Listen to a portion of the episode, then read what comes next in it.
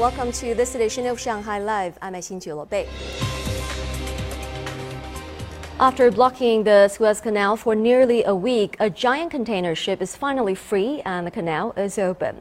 The blockage is estimated to have cost global trade almost 10 billion US dollars a day, as the canal handles nearly 12% of the world's trade.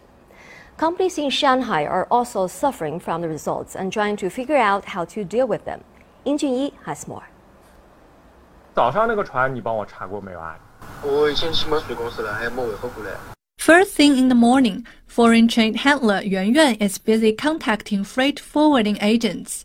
He was responsible for a shipment of chemical materials from Shanghai to Genoa, Italy, but due to the canal blockage, he couldn't get an update on its status. The cargo left Shanghai on March the 10th. It should have passed through the canal. If not, it must have been stuck there.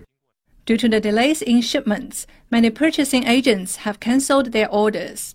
If they place an order, no shipping company could deal with it if the ship needs to pass through Suez Canal. Chinese importers have also been affected, especially those waiting for the delivery of fresh products. Goods just aren't arriving in time. What we need to do is to follow up and coordinate with foreign suppliers to see if we can reroute the ships. Experts say the Suez blockage has led to container shortages, port congestion, and capacity constraints. That all means a rise in shipping costs for the foreign trade industry is inevitable.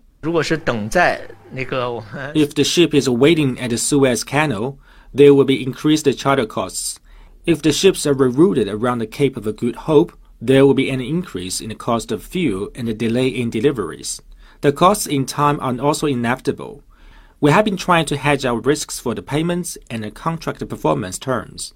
The giant container ship is now on its way, but it could take another 10 days to clear the blockage at Suez, and even longer to straighten out the missed deliveries and the payments involved with them. Ying Junyi, Shanghai Live.